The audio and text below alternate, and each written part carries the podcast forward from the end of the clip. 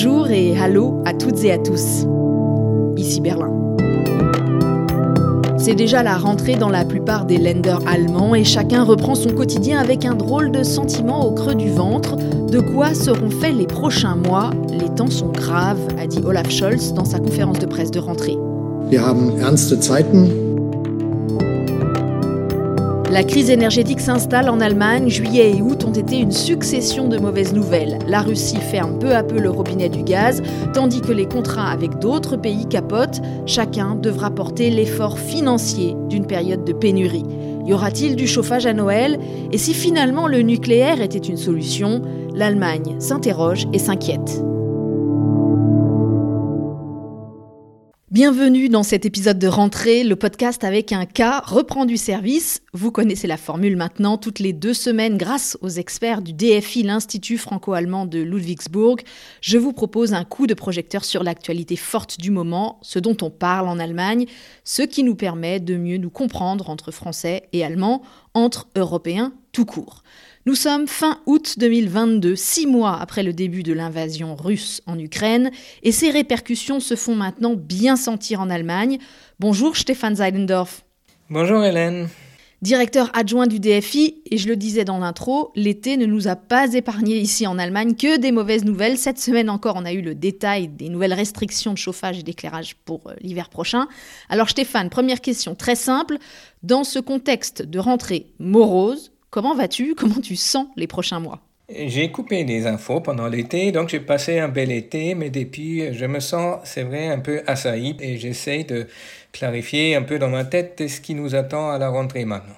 Rapidement, peut-être une rétrospective de cet été de catastrophe. Après une période de maintenance, comme toujours en juillet, la Russie a bien rouvert le robinet du gaz, mais à un débit très réduit, seulement 20% des capacités. Et là, de nouveau, Moscou nous annonce une deuxième maintenance. Ça, ce n'était pas prévu. Est-ce que ensuite les livraisons de gaz vont reprendre? On n'en sait rien. Et si oui, à quel prix? Parce que les factures flambent. Le gouvernement nous a sorti au cœur de l'été une nouvelle taxe décidée dans la foulée du sauvetage du groupe Uniper. Alors ce groupe Uniper, il achète gaz pour l'Allemagne. Il a manqué de faire faillite fin juin à cause de l'envolée des prix des importations que Uniper ne pouvait pas jusqu'à présent répercuter vers ses clients. Et donc à partir du 1er octobre, ce sera possible et ça va coûter très cher aux particuliers comme aux entreprises, 2 centimes 41 par kilowattheure de gaz consommé, très exactement. Alors du coup en ce moment c'est l'obsession de tout le monde, hein. on calcule le montant de la facture, peut-être 600 euros de plus pour mon foyer cette année, mais comme en parallèle la TVA, on vient de nous le dire, va baisser, eh bien, résultat, euh, moi je suis complètement perdu. D'une façon générale, on est laissé dans l'incertitude. Voilà, c'est, on voit pas très clair. Alors, si on essaye de comprendre un peu, d'un côté, nous avons Poutine qui fait, euh, qui fait du Poutine, hein, un, jeu de, du chat et des souris. Et de l'autre côté, nous avons le, gouvernement allemand qui cherche la réponse et qui a du mal à la trouver. D'un côté, on va mutualiser le surcoût, la hausse du tarif du gaz. Euh, tout le monde doit mettre la main à la poche et participer, tous les consommateurs, avec la majoration que tu as euh, évoquée. En même temps, parce que c'est aussi un gouvernement social-démocrate avec Olaf Scholz à la tête, on va essayer de réduire euh, le coût pour euh, les consommateurs en baissant la TVA de 19 à 7% Alors pourquoi euh, on ne peut pas faciliter les choses? Un gouvernement français aurait peut-être directement dit on va nationaliser EDF. Pourquoi on fait si compliqué? Mais je dirais c'est la logique de coalition qui s'applique. D'un côté, nous avons les libéraux du ministre des Finances, Christian Lindner, qui lui veut toujours faire jouer les logiques de marché et intervenir aussi peu que possible. Donc le gouvernement ne peut pas aider directement les entreprises, mais on va le mutualiser. Et de l'autre côté, nous avons les Verts et les sociodémocrates qui évidemment veulent aussi aider notamment les plus faibles. Résultat, on voit pas très clair. J'ai vu réapparaître d'ailleurs dans la presse allemande le verbe scholzen, hein, euh, construit à partir du nom du chancelier, qui signifie euh, tourner autour du pot, ne pas trancher. Le meilleur exemple, c'est cette petite phrase qu'il sort à qui mieux mieux, une formule dont il a l'air très fier en anglais. You'll never walk alone. Le gouvernement ne laissera personne en plan dans cette crise. Un troisième paquet d'aide a été annoncé, mais on n'en a absolument aucun détail. Qui sera concerné Quand Avec quel type d'aide? Dans la tempête des mauvaises nouvelles, en fait, on n'a rien à quoi s'accrocher pour avoir un petit peu confiance en l'avenir. C'est aussi un peu le système politique qui entre en jeu. Là, un gouvernement euh, de coalition euh, dans ce système fédéral a plus du mal à passer avec euh, une communication de crise. Après, on a la personnalité. Scholz, il est, il est ce qu'il est, il ressemble en ça à sa prédécesseur, Angela Merkel. Il n'aime pas prêcher la grande parole, il n'est pas un homme politique qui sait se mettre en scène. Ses conférences de presse, ils sont même un peu légendaires dans sa manière de répondre parfois avec un seul mot. Il dit oui ou non, ou euh, je ne vous dirai pas, et ils se contentent de ça. Mais évidemment, ça ne nous permet pas, nous Allemands, de mieux comprendre où le gouvernement veut venir euh, pendant cette crise euh, de l'énergie. Et tout ça crée même des effets amplificateurs. On l'a vu pendant l'été, il y a eu une explosion des ventes de radiateurs électriques. Les gens font des stocks de bois et les charbonniers peinent à répondre aux commandes de leurs clients inquiets, comme cette berlinoise. Ich möchte im Winter nicht frieren. J'ai peur de geler cet hiver. Je veux prendre les devants et acheter du stock. Regardez, autour normalement c'est plein de briquettes de charbon ici. Qui peut dire combien de temps l'hiver va durer et combien cela va nous coûter Et si d'autres briquettes seront livrées à Berlin? Donc cette mauvaise communication est contre-productive. On passe complètement à côté du message de sobriété. Et c'est peut-être là toute la politique du moment, faire comprendre à la population qu'on va vers un hiver un peu compliqué, euh, tout en évitant une hystérie généralisée.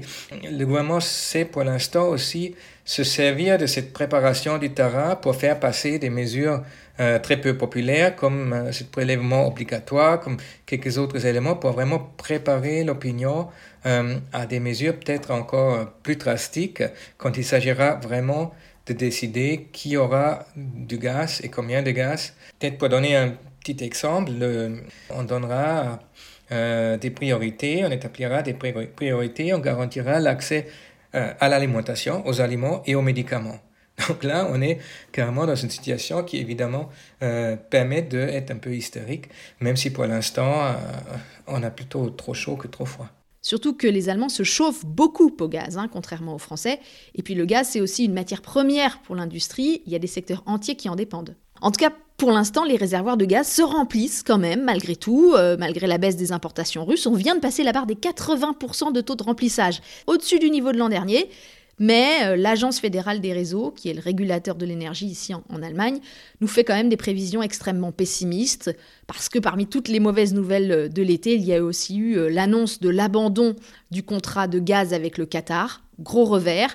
Ensuite, Scholz est allé en Norvège, cette semaine encore au Canada, toujours pour chercher de nouvelles sources d'approvisionnement, mais pour l'instant, ça ne débouche pas sur grand-chose. Donc, il va y avoir des pénuries cet hiver, et la question, c'est quand? Si c'est en février, passe encore. Si c'est dès le mois de décembre ou le mois de novembre, ça va être difficile. Tu l'as dit, il va y avoir des priorisations, et là encore, d'ici le mois d'octobre, on n'aura pas de détails pour les chef d'entreprise, c'est un vrai casse-tête. J'ai fait un reportage récemment auprès de brasseurs. ils espèrent, eux, que la bière sera classée comme industrie agroalimentaire dans la liste des produits essentiels. Mais si la bière, finalement, devient un produit de confort, de luxe, de loisir, eh bien, ils seront les premiers à être privés de gaz. Oui, connaissant les Allemands, j'ai euh, une forte suspicion que les brasseurs seront considérés comme euh, prioritaires puisque l'Allemagne sent bien, là on sera vraiment devant un hiver compliqué. Non mais à part les, blagues, cette situation évidemment elle demande beaucoup d'improvisation, donc on ne sait pas bien. Moi je serais peut-être un peu moins sceptique euh, euh, que toi. tu l'as dit, les euh, réserves sont actuellement même un peu plus grandes que ce qu'elles devraient être selon le plan. Il y a un plan qui a prévu d'établir petit à petit des réserves pour l'hiver. Je pense qu'on on connaîtra des situations de pénurie, mais qu'on va en même temps réussir à gérer tout cela. Sauf qu'en parallèle euh, de cette crise du gaz, il y a peut-être aussi une crise de l'électricité qui s'annonce.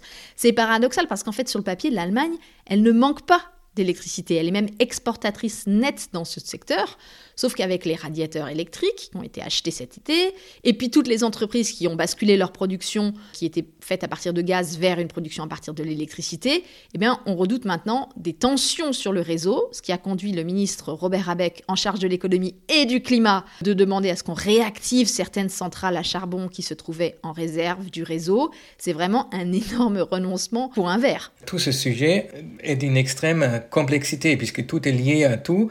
L'Allemagne utilise le gaz notamment pour se chauffer puis en industrie, pas pour fabriquer de l'électricité, mais en même temps, on aura besoin de beaucoup plus d'électricité si on ne peut plus se chauffer euh, avec du gaz.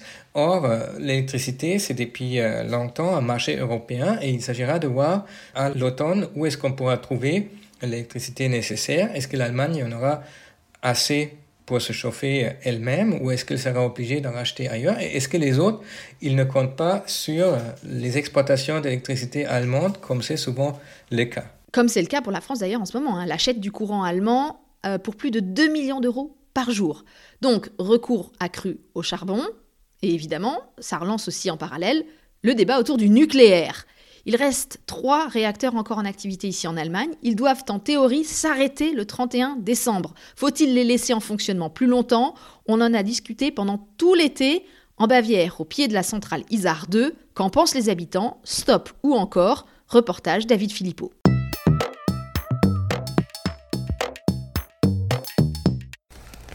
Accroupie dans son jardin devant sa maison qui ressemble à un chalet, Andrea arrache les mauvaises herbes. Bien sûr que nous avons peur. Elle montre du menton la centrale nucléaire qui vapote de gros nuages blancs à un kilomètre de chez elle. Ah bah, Mais en comparaison, c'est plutôt sûr ici. Juste derrière la frontière en République tchèque, il y a des centrales nucléaires bien moins sécurisées et on leur achète bien de l'électricité.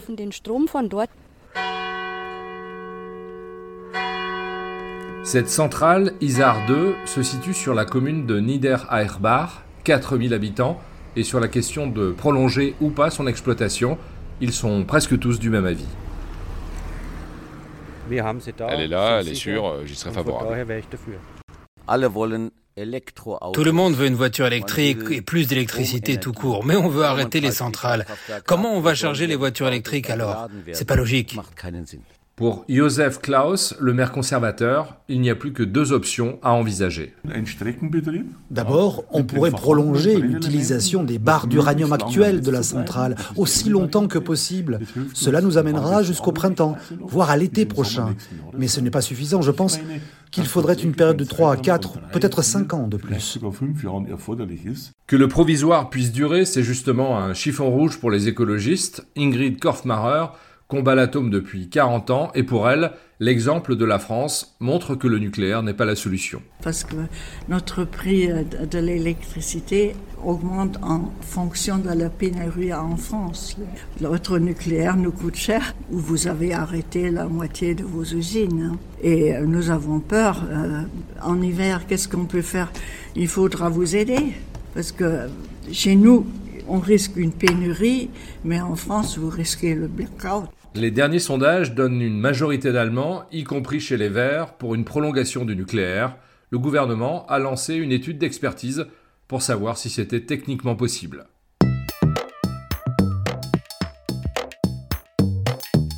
La décision va donc revenir aux experts. Olaf Scholz a promis des annonces très bientôt, Zerbalt, il a dit dans sa conférence de presse de rentrée.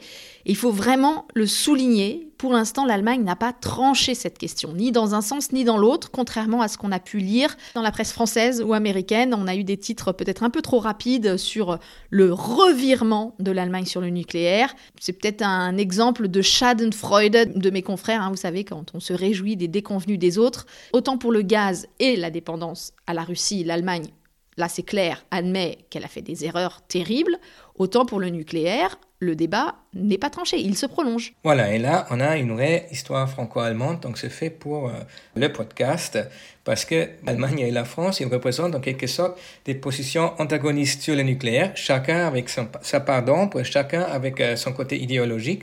Et tu as raison que on peut euh, supposer, partie de, de Schadenfreude, ou de être content que les Allemands reviennent dans les trois chemins, c'est-à-dire du nucléaire. Et en même temps, cette, cette sortie de nucléaire, il faut le rappeler, c'est une histoire presque sans fin. Hein. C'était le grand sujet des Verts surtout, et puis du gouvernement rouge-vert de Schröder et de Fischer à la fin des années 90. En 2000, ils avaient décidé qu'on allait sortir du nucléaire vers 2020 à peu près. Sauf que euh, 2010, euh, Angela Merkel est au pouvoir. Elle est déjà au pouvoir depuis 5 ans, mais avec la SPD, donc elle ne peut pas revenir en arrière. En 2010, nouveau gouvernement avec les libéraux, ceux qui gouvernent maintenant avec Scholz. Et elle revient dans un premier temps sur cette décision de sortir du nucléaire. Et elle dit on va prolonger, on va prolonger de 20-30 ans, donc en gros on va plus sortir. Sauf que ça dure seulement un an et intervient Fukushima et nouveau revirement.